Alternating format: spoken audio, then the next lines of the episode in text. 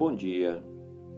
Que a paz misericordiosa de Deus esteja em nossos corações. O que é mais fácil dizer?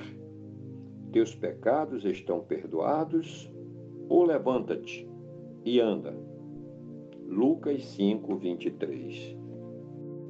Queridos irmãos, às vezes os pacientes gostariam que seus médicos lhe dissessem algo milagroso que lhes permitissem psicologicamente levantar-se e andar de imediato.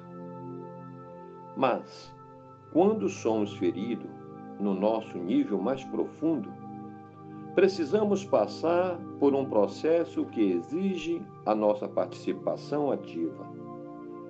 Precisamos nos esforçar para identificar o que foi ferido no nosso coração e nos nossos relacionamentos. Para em seguida perdoar. Esta sequência geralmente não é fácil e raramente é instantânea. Na época de Jesus, as pessoas também desejavam soluções imediatas.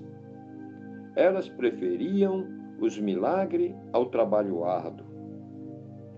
Mas Jesus não estava interessado simplesmente em ajudar as pessoas a se sentirem melhor. Ele queria que elas de fato melhorassem. Para ele, isso significava lidar com as feridas do coração e dos relacionamentos, que exigiam perdão e reconciliação.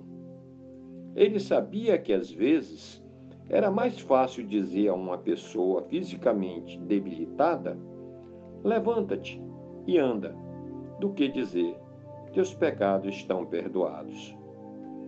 Curar fisicamente o corpo era fácil, quando comparado com os arrependimentos e o perdão necessário no coração humano. É mais fácil desculpar as pessoas do que perdoá-las. Mas, para o nosso crescimento, o ideal é perdoar. Que esta terça-feira seja repleta de muita luz, muita paz. Namastê.